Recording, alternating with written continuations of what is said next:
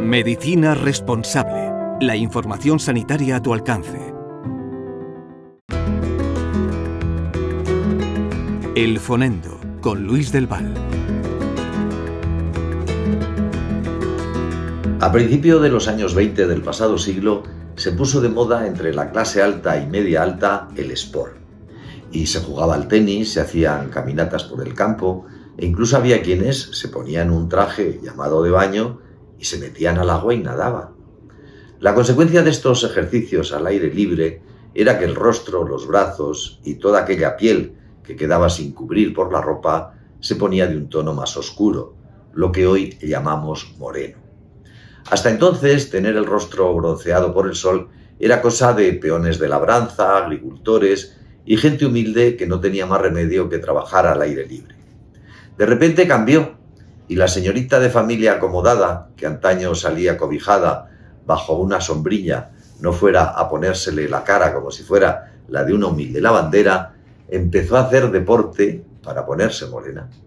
Y enseguida las más vagas y los más vagos simplemente tomaban baños de sol y parecía que se habían pasado varios meses jugando al tenis.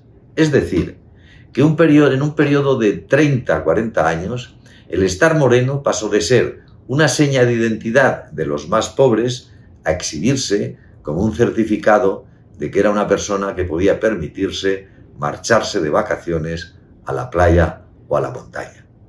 Recuerdo esto que ustedes ya saben porque son cultos e inteligentes, para no caer en la catetada de tomar el sol en exceso por los perjuicios que pueden derivarse.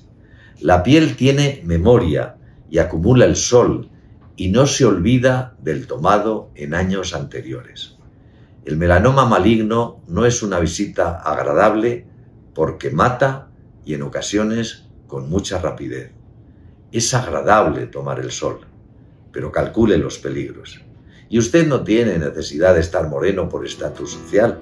Además, el bronceado dura 15 días. Feliz verano, con sol y con prudencia. Medicina responsable. Humanizamos la medicina.